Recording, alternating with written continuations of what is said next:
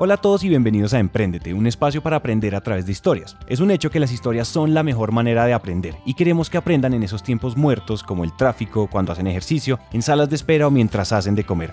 Esos tiempos ya no son perdidos, son para que aprendamos juntos.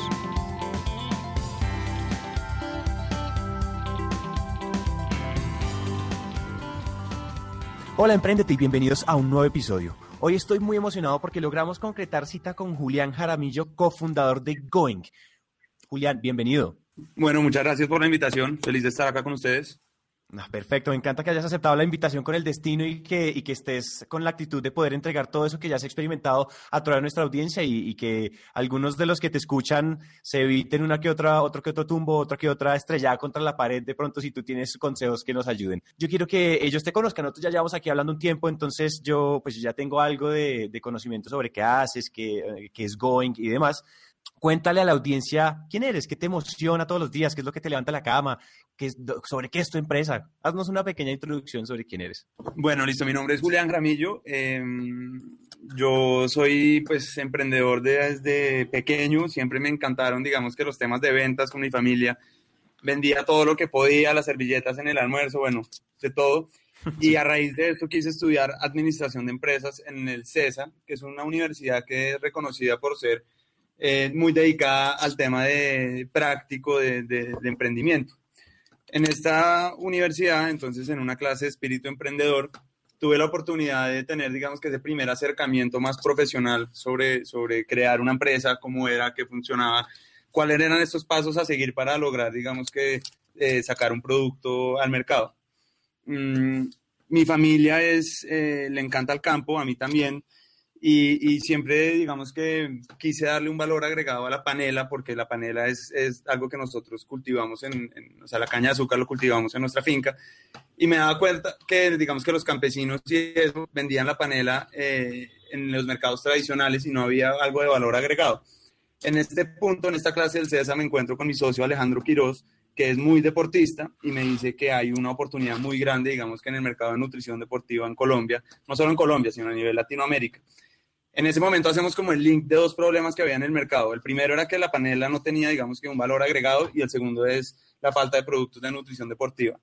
Ahí hicimos el link perfecto, la panela reconocida por su carga energética, por, por su valor nutricional y empezamos a desarrollar un producto que es un gel energético a base de panela para consumir y reponer la energía de los deportistas durante la carrera. Digamos que este fue el primer producto que sacamos, eh, lo validamos en el mercado con otra marca, realmente la aceptación fue muy, muy buena y, bueno, ahí llevamos ya, más, este es el tercer año de, la empresa y, realmente ha tenido un crecimiento eh, bastante bueno y, y, ahí le seguimos como dándole para adelante todos los días. Wow, espectacular. Cuéntame, cuéntame al comienzo, justo en, como en esa etapa, en lo que se conoce como etapa semilla, ¿cuáles fueron los grandes retos que tuviste en esas primeras etapas de validación, de ideación, donde la idea todavía estaba mutando todos los días, cada vez que se hacían una llamada entre los socios, la idea cambia? ¿Cuáles fueron esos retos muy, o sea, a muy, muy, muy temprana edad? Sí, porque eso, eso es lo que dicen que le pasa a uno y es un poco parálisis por análisis. Entonces empieza uno a analizar tantos temas que pues obviamente es imposible uno, digamos, que imaginarse cómo realmente el mercado va a reaccionar. Y hace uno tres business plans y hace uno, bueno, de todo, investigaciones de mercado y, y uno nunca pierde ese miedo, digamos, que de lanzarse al agua. ¿Qué pasa? Que cuando uno se lanza al agua o cuando uno hace una empresa, mmm, generalmente no es tan fácil de hacer, digamos, que siempre hay barreras de entrada para entrar a los negocios, no es voy a emprender mañana y lo emprendo, sino siempre hay un momento en donde uno está como en ese precipicio y dice, listo, me lancé. En el caso nuestro, eh, específicamente, cuando nosotros vamos a mandar a hacer un, unos empaques, digamos que unos, se, se, se, necesitan, digamos, cantidades mínimas muy, muy, muy grandes. Entonces realmente uno dice, uy, voy a mandar a hacer 100 mil empaques de una y ni siquiera he validado el producto o lo he validado, pero realmente no sé cómo va a reaccionar al mercado. Ese es un tema que, que, es muy importante y uno hasta que dice, la espinita dentro de uno le dice, no, láncese sí. porque igual no hay nada que perder. Hay un tema que, que, que pues a mí me parece interesante y es que cuando uno está en la universidad y eso uno realmente no tiene tanto que, que, que perder, entonces es, es un riesgo que, que, no tiene muchos contras, entonces yo creo que es importante aprovechar esta etapa temprana para decir, listo, voy a tener mi primera experiencia como emprendedor y a partir de ahí pues uno va mirando qué va pasando. Claro, por supuesto, y sobre todo que, sobre todo que, pues también hay varias, hay varias, hay varias posiciones encontradas. Por ejemplo, una entrevista que hacíamos ayer no, eh, nos decía uno de los cofundadores de Udosa en México, una consultora de innovación, nos decía que a veces él siente que, que de pronto las personas deberían valorar un poquito más el tema de la experiencia por fuera del emprendimiento, como empleados, con jefes y demás, y después salirse a aprender. ¿Cuál crees tú que, cuál crees tú que puede ser los pros y los contras? Y obviamente es de tu experiencia eh, frente a ese debate de, eh, ¿tengo experiencia, después emprendo o me lanzo a emprender con las manos hacia arriba? Pues yo creo que es un tema de timing un poco, de, en qué momento de la vida lo va cogiendo a uno esa, esa oportunidad de negocio, porque uno emprende porque sí, si uno emprende es porque uno realmente cree que tiene una idea que puede funcionar. Entonces, si te llega esa idea en el momento de la vida que estás en la universidad, yo no la dejaría pasar y, diría, listo, no, cuando entonces vas, a tres años y cuando porque llega ese momento en que la vida laboral lo amarra a uno tan duro, porque tienes buenos sueldos, tienes buenas cosas y tienes unos compromisos que adquirir que probablemente esa idea que tuviste nunca la vas a llevar a cabo, ¿sí? Ese es un lado de... de, eh, pero, pero yo creo que sí es importante, digamos que para los emprendedores tener una experiencia eh, antes de emprender, yo personalmente no la tuve, mi socio tampoco la tuvo, entonces yo creo que por eso hemos tenido, digamos que tantos tropiezos, todo lo que hemos hecho lo hemos hecho a punta de consultas de amigos o a punta de prueba y error, eh, lo cual seguro nos ha costado pues muchísimo dinero y muchísimos recursos, por decirlo así. Em, la gente que ya tiene una estructura en una empresa, eh, pues realmente yo creo que tienen un, un, camino ya recorrido que es, que es bastante valioso. Pero lo que yo quiero decir es que no lo hagan sin experiencia, o sea, igual láncense al agua que la experiencia la va cogiendo uno y si tienen una buena idea y si tienen algo que realmente creen, no esperen eh, a, tres años, a cuatro años, sino empiecen a hacerla hoy mismo, pues que hoy mismo van a ver la diferencia. Claro que sí, yo quiero, yo quiero saber en este tema de, de la experiencia y en este tema de tu camino emprendedor, Cuéntanos un momento, seguramente ha habido muchos o seguramente no ha habido tantos, pero cuéntanos un momento en que, entre comillas, haya sido un fracaso, que tú dijeras como, casi nos vamos al estanco, ¿saben? Donde ese gran error, ese gran fracaso, ese, ese gran hito antes y después de, si logramos cruzar el río en este momento, ya estamos más allá del bien y el mal. ¿Algún momento así por las que la empresa haya pasado fuerte y, las lecciones que salen de eso? Infinitos momentos y creo que lo seguimos viviendo día a día. Eh, esos problemas. Lo que pasa es que uno va sacando como cierto callo y va diciendo, no, pues estos problemas de pronto no son el fin del mundo, sino que cada vez hay una estructura más grande que puede soportar los problemas. Yo tengo una teoría y pues me parece que los problemas pasan, todos somos humanos, todos cometemos errores, todas las empresas cometen errores, pero lo que, la forma como uno reacciona a los errores o como digamos que el, la forma, sí, como uno, eso es lo que realmente es valioso. Digamos que a nosotros nos ha pasado, eh, hemos tenido muchísimos, muchísimos problemas eh, de producción Ninguno de, de nosotros dos, en un principio, pues éramos profesionales en producción, nos metimos algo que realmente no teníamos ni idea, que lo poco que habíamos visto había sido en la universidad en números. Esto ya fue irse a una planta de producción, ponerse un gorrito y decir, listo, vamos a producir. Claramente los productos salían pues, dañados, salían mal, no teníamos eh, estándares de calidad y hubo un momento que nosotros pues eh, vendimos todo el producto y pues todo el tema de recoja del fin del mundo, se acabó esta empresa, los clientes y realmente uno se da cuenta que, que no es así, pues que a Alpina se le dañan productos y a Colombina también y digamos que las empresas que producen siempre van a tener un riesgo eh, y es, es, totalmente normal, pero entonces uno sí creía que ya los clientes nunca le iban a volver a comprar, pero realmente digamos que la, la la gente entiende que estos problemas pasan, si uno reacciona bien ante ellos y les da, digamos que las explicaciones correspondientes, eh, puede funcionar. Y sobre todo, lo más importante es aprender de esa experiencia, documentar esa experiencia y decir por qué pasó esa experiencia para no volverlo a repetir. Entonces, uno de los emprendimientos comete muchos errores, pero lo importante es intentar nunca volverlos a cometer, sino cometer otros errores para seguir aprendiendo. Sí, sí, sí. En, ese, en, ese, en esos momentos tempranos, cuéntanos, hay una pregunta que, que, nos ha gustado mucho hacer y es, cuéntanos la historia de la primera venta. ¿Cómo fue la primera venta que hizo Going? No, eso fue, pues nada, muy chévere. Sacamos el producto al mercado. Me acuerdo que estábamos acá en mi casa con unos amigos y todo el mundo veía la cosita y decía, uy, ahora sí a vender. Nos fuimos para el 7 de agosto. Nosotros ya habíamos hablado con, con algunas tiendas y decir, oiga, si yo saco un producto de estas características, ¿usted me lo compraría? Todo el mundo, sí, sí, sí. Entonces nos fuimos con una tienda, con, con, una cajita, nosotros vendemos unos displays por 24 unidades, a una tienda en el 7 de agosto a hablar con la, el pequeño tendero y esto fue venderle media hora y dejamos la cajita ahí puesta y nosotros listo, ya, nuestra primera venta, 54 mil pesos nos pagó y, y, ahí yo sentía que ya, ya la empresa estaba andando porque ya dejando esa cajita ahí, yo sabía que en el día a día, digamos que la gente estaba comprando el producto y que pues el producto estaba como que empezando a vender.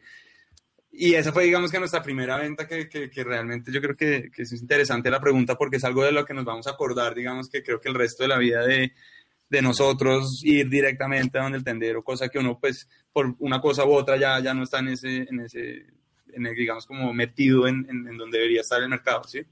o sea, uno siempre en la primera venta va a tener el miedo de que lo juzguen, o sea, de que su producto sea juzgado. Además, uno, cuando emprende el producto de uno, el servicio de uno es como su bebé. Y uno no quiere que le digan que el bebé de uno es feo. Entonces, o sea, ¿cómo fue asumir eso y cómo fue además la venta en frío? O sea, ¿qué nos puedes decir? ¿Qué nos puedes recomendar a todos los que no hemos hecho, todavía la primera venta para afrontar ese momento? Porque es, es, es, es un hito, es un antes y después, ¿verdad? Sí, 100%. Ahí es el momento donde realmente empiezan las compañías. Es cuando alguien en el mundo está dispuesto a desembolsar dinero por pagar algo que tú creaste. Cuando uno ya siente que eso pasó y uno dice, oiga, de la nada cree algo que la gente está dispuesta a pagar por eso. Entonces, eso es un momento muy gratificante.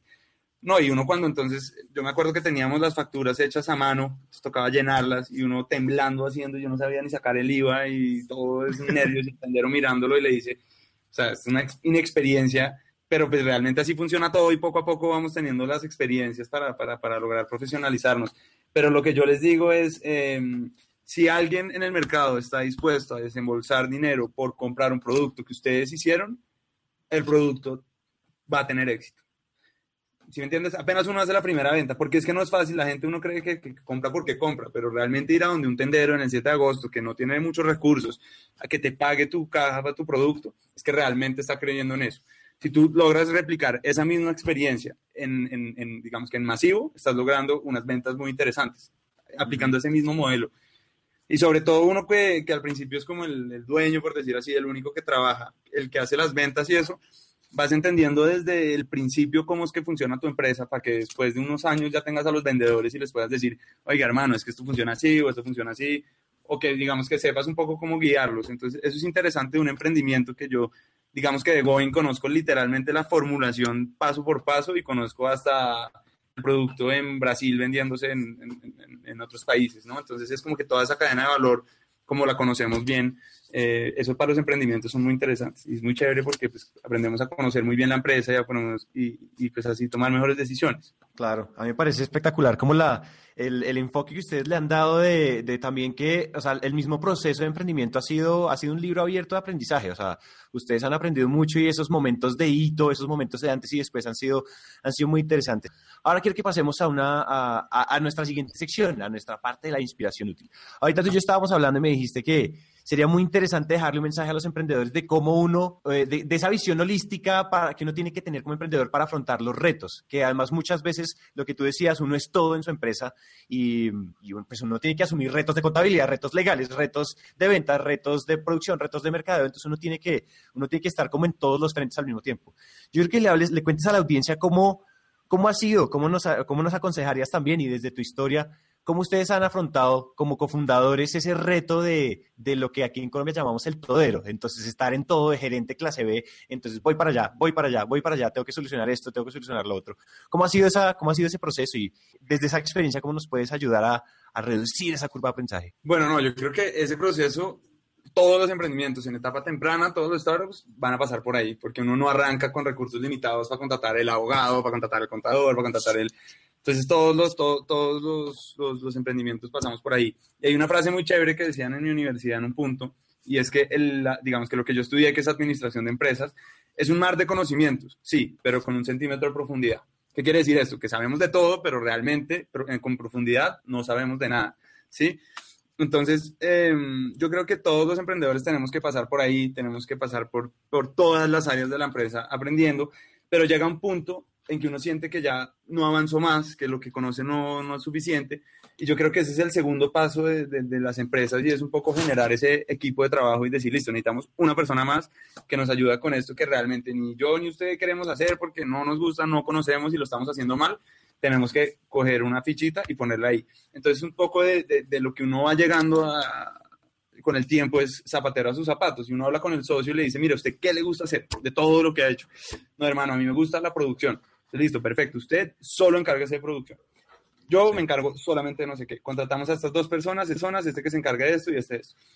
Cuando uno logra eso, uno está diciéndole zapatero a sus zapatos. Y simplemente con esa decisión de poner a la gente en los puestos que son, van a notar un crecimiento en organización, lo cual va a ser em, traducido en un, en un, crecimiento en la organización, en ventas, en, digamos que ha sido algo que a mí me ha parecido demasiado importante, ese paso de pasarse a una oficina, contratar un contador ahí tiempo completo, contratar a las personas que son, eso te permite tener como enfocarte en lo que es y no estar picando todo el día pagando incendios, sino realmente eh, pensando en estrategias de crecimiento, en estrategias de innovación, digamos que yo creo que nosotros ya estamos en esa etapa, lo cual hace desde, desde hace un año y, y, digamos que la empresa ha tenido un crecimiento grandísimo eh, a raíz de eso. Entonces, no tener miedo a tomar ese, ese, ese paso de empezar a soltar las cosas. Yo ya no tengo control sobre muchas cosas que tenía antes, no importa. Como, como, como tú decías que este es nuestro bebé, sí, la gente quiere cuidar al bebé y hay veces quieren hacer de todo, pero no, realmente el bebé va creciendo y uno tiene que empezar a dejarle a alguien que le ponga los zapatos, a alguien que le ponga las no sé qué, y se va creando una empresa y deja de ser un emprendimiento de una sola persona. Entonces, no tener miedo a empezar a delegar, realmente uno va a tener control de todo, pero pues la, gente que se encarga de una sola área específicamente lo va a hacer mucho mejor que tú que te encargas de 20 áreas a la vez. ¿Sí? Exacto, exactamente. Yo estoy muy de acuerdo con eso y delegar es la clave, delegar es la clave. Uno de nuestros, eh, uno de nuestros primeros episodios, él decía, le, decía, él llegaba todos los días y le decía al equipo de trabajo, le decía, mire, el objetivo de ustedes hoy es encontrar la manera de que yo me pueda ir a tomar caipiriñas a la playa y que esto no se caiga. Entonces, ¿cómo, ¿cómo, la clave de la delegación se vuelve tan importante? ¿Tú crees que eh, el, el, crecimiento que ustedes han experimentado, que según se ha sido, o sea, ustedes han experimentado un crecimiento relativamente acelerado, ¿ustedes creen que se lo deben a algo? O sea, si pudieras, si pudieras de todas las cosas, eh, resumir cuál fue la, como el punto clave, el punto de inflexión clave que los aceleró en el crecimiento, ¿cuál sería ese? Es, es, es muchas cosas que se dan a la vez, realmente, porque tú, por ejemplo, sin una buena producción no puedes vender si no vendes, ¿para qué produces? Entonces es una cadena de valor que realmente estoy seguro que lo hubiéramos podido hacer mejor. Hoy un día mira uno para atrás y dice, uy, yo hubiera sido rico si no hubiera cometido todos estos errores. O sea, así funciona el mundo y todo el mundo cree eso, pero, pero mm, entonces yo creo que es, es, es, un tema de que hemos logrado profesionalizarnos en producción y en ventas, que realmente son nuestros dos, dos, dos, dos fuentes más importantes, digamos que dos, dos áreas hay un tema y es que nosotros al principio decíamos, mire, nosotros vamos a producir, vender, eh, exportar, cobrar, ta, y pues realmente nos dimos cuenta que vamos a lo mismo.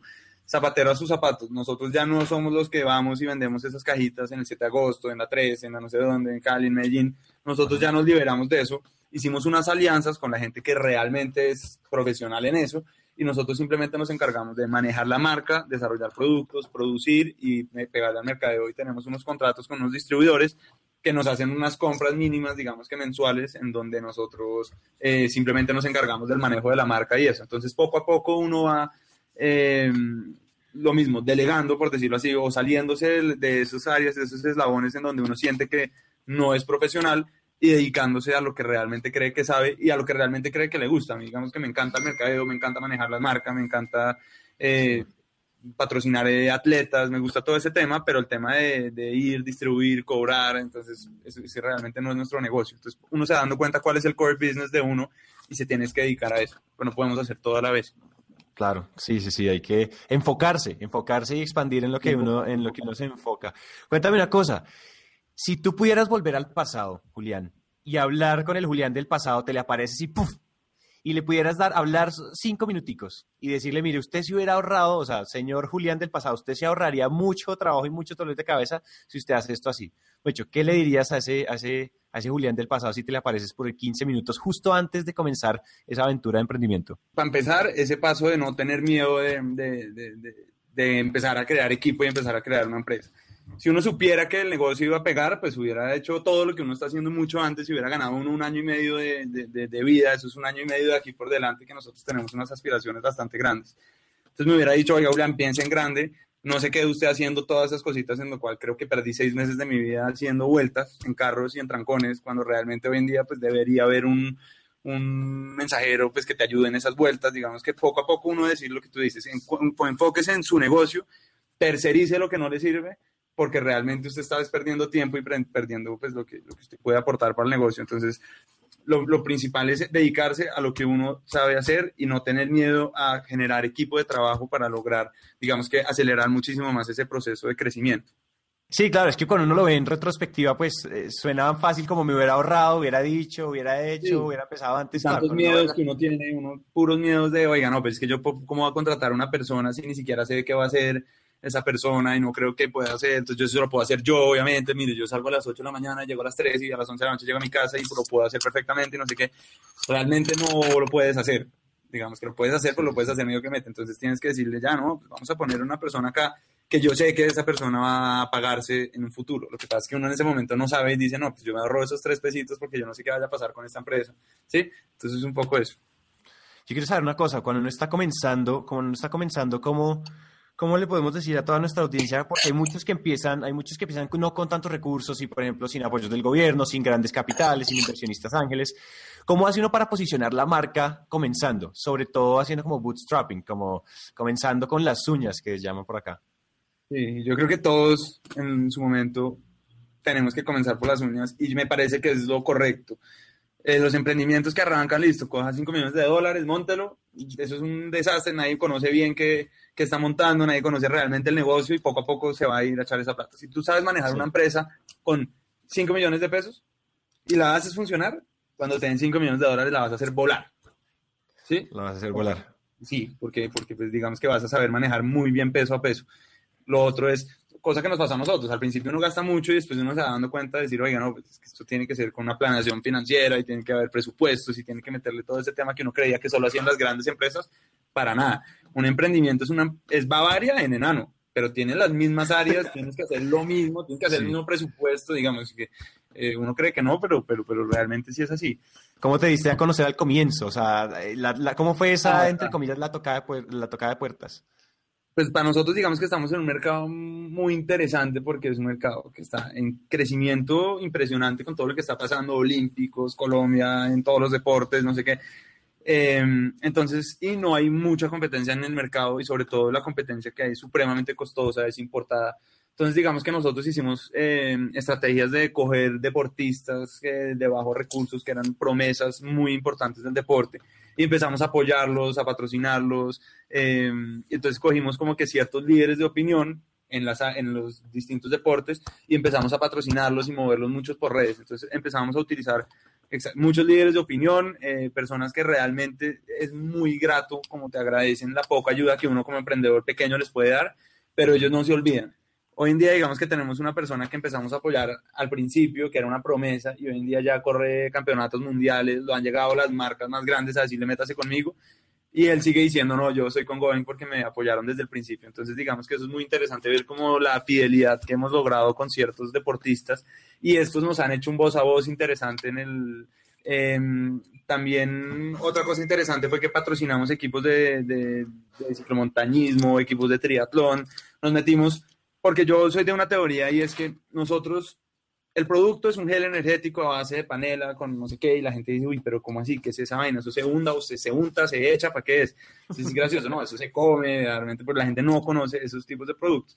Entonces, lo que nosotros, nuestra principal estrategia, digamos que de hacernos conocer, no es con plata, no es con publicidad masiva, sino realmente es diciéndole a la gente, mire, usted que corre un kilómetro, eh, una hora al día, pruebe esta vaina, pruébelo pruébelo, pruébelo. Y así hemos patrocinado una de las carreras más importantes, pues la mayoría de carreras más importantes de Colombia y lo único que hacemos es regalar producto a la lata.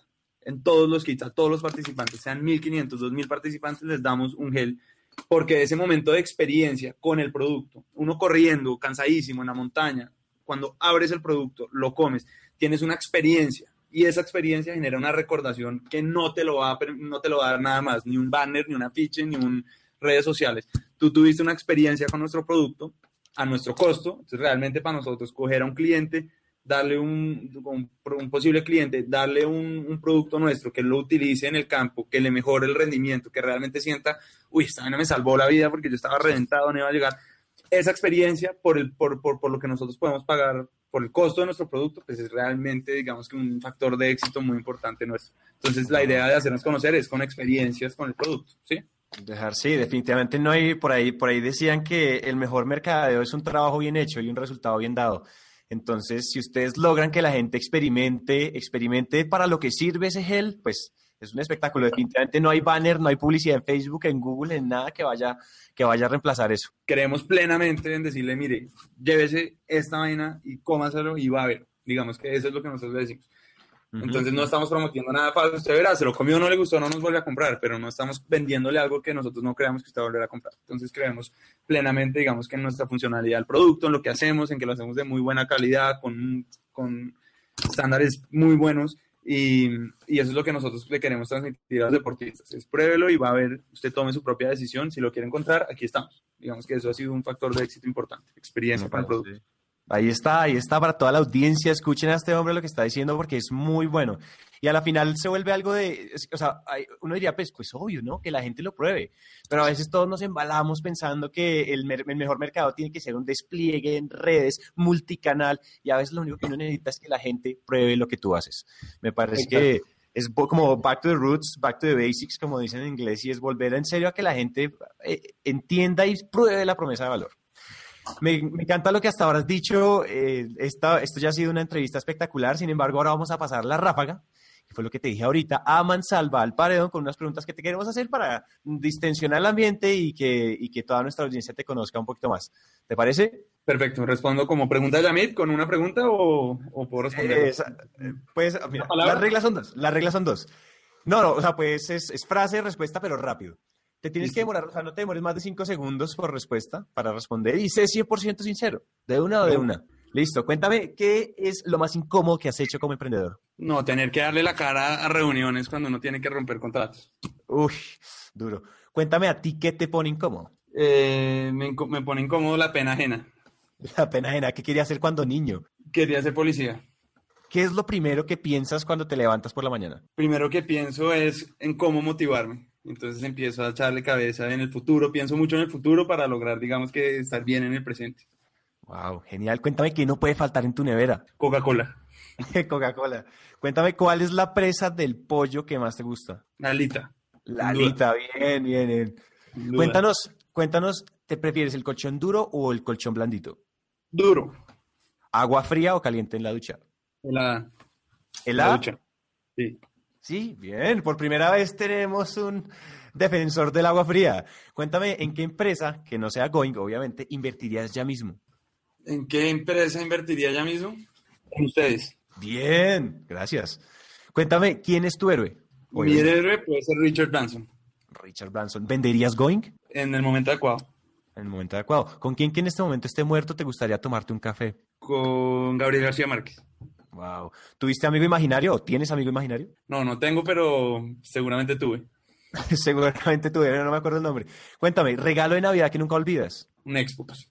Un Xbox. Finalmente, para cerrar esta ráfaga, cuéntanos cuál es el mejor consejo que te ha dado un tercero. Piensen en grande y denle para adelante. Bien, me encanta ese consejo. Bueno, muchísimas gracias por haber estado en esta entrevista y no tengo nada más sino darte la bienvenida a la comunidad Emprendete. Me encanta que hayas aceptado la invitación y me encanta todo el contenido que le pudimos entregar a nuestra audiencia. Muchísimas gracias, Julián, por haber estado aquí. Bueno, no, Santiago, felicitaciones por la iniciativa y muchísimas gracias por tenerme. Espero haberles podido aportar mi granito de arena. Listo, perfecto. Muchas gracias. Chao.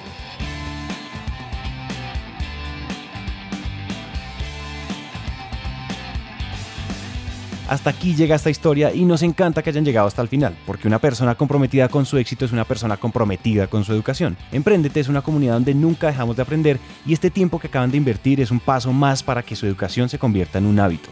Y recuerden que de cada mil personas que nos escriben nos tomamos un café o hacemos una llamada con por lo menos 100 de ellas, así que dejen la pena y escríbanos por WhatsApp.